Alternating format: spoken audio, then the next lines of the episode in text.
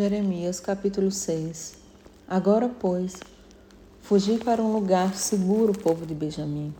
Fugi depressa de Jerusalém. Tocai o chofar, a trombeta em Tecoa. Levantai o sinal em Bet-Raquerim. Porquanto já se avizinha o dia da desgraça que vem do norte, uma horrível desolação. Destruirei a ti, filha, a cidade de Tizon, Sião, linda e formosa, com belas pastagens. Para onde os pastores vêm com seus rebanhos famintos, armam as suas tendas ao redor dela e apacentam à vontade, cada um em seu próprio lugar. Preparai-vos para enfrentá-la na batalha, levantai-vos, subamos em pleno meio-dia, ai de nós, que o dia declina e as sombras da tarde já se estendem. Levantai-vos, marchemos durante a noite e destruamos as suas fortalezas. Assim diz o Senhor dos Exércitos.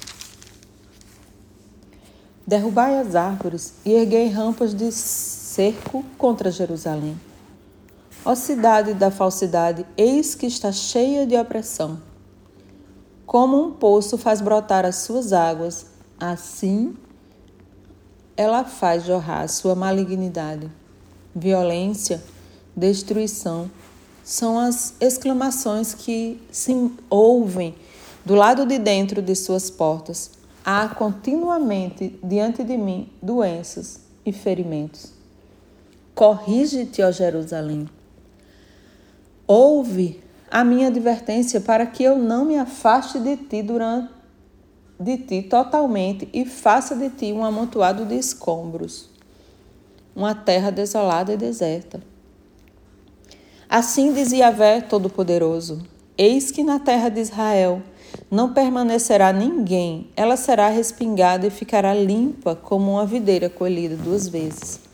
Como um lavrador zeloso colhe as suas uvas, assim repasses os ramos cacho por cacho mas, ó Eterno, a quem mais poderei eu pregar ou advertir? Quem me escutará? Os ouvidos destas pessoas são incircuncisos, obstruídos, teimosos, um povo que não deseja ouvir-te. A palavra de Yahvé é para eles desprezível. Não encontram nela nenhum motivo de satisfação ou prazer. Mas a ira do Senhor dentro de mim ferve a ponto de transbordar, já não posso retê-la. Derrama, pois, sobre as crianças na rua e sobre os jovens que se reúnem em grupos, porquanto eles também serão atingidos e capturados, assim como maridos, esposas, idosos e até aqueles de idade bem avançada. As casas deles passarão a outros, seus campos, juntamente com suas mulheres. Assim que eu estender a minha mão contra os que vivem nessa terra, palavra do Senhor. Desde o menor até o maior, todos são gananciosos. Profetas e sacerdotes agem do mesmo modo. Todos são falsos e vivem na prática do engano.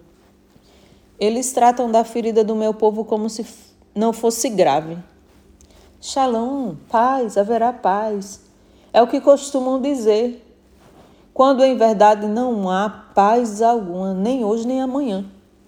Eles deveriam envergonhar-se da atitude abominável que demonstram todos os dias, mas seguem ruborizados. Não. Eles não se sentem nem um pouco envergonhados em praticar o mal.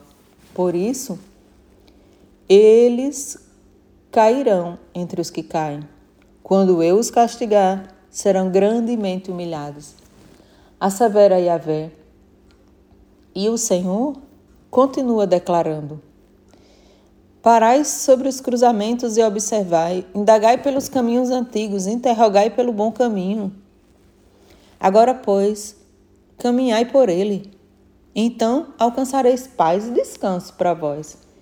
Contudo, replicastes: Não cremos nisto não os seguiremos.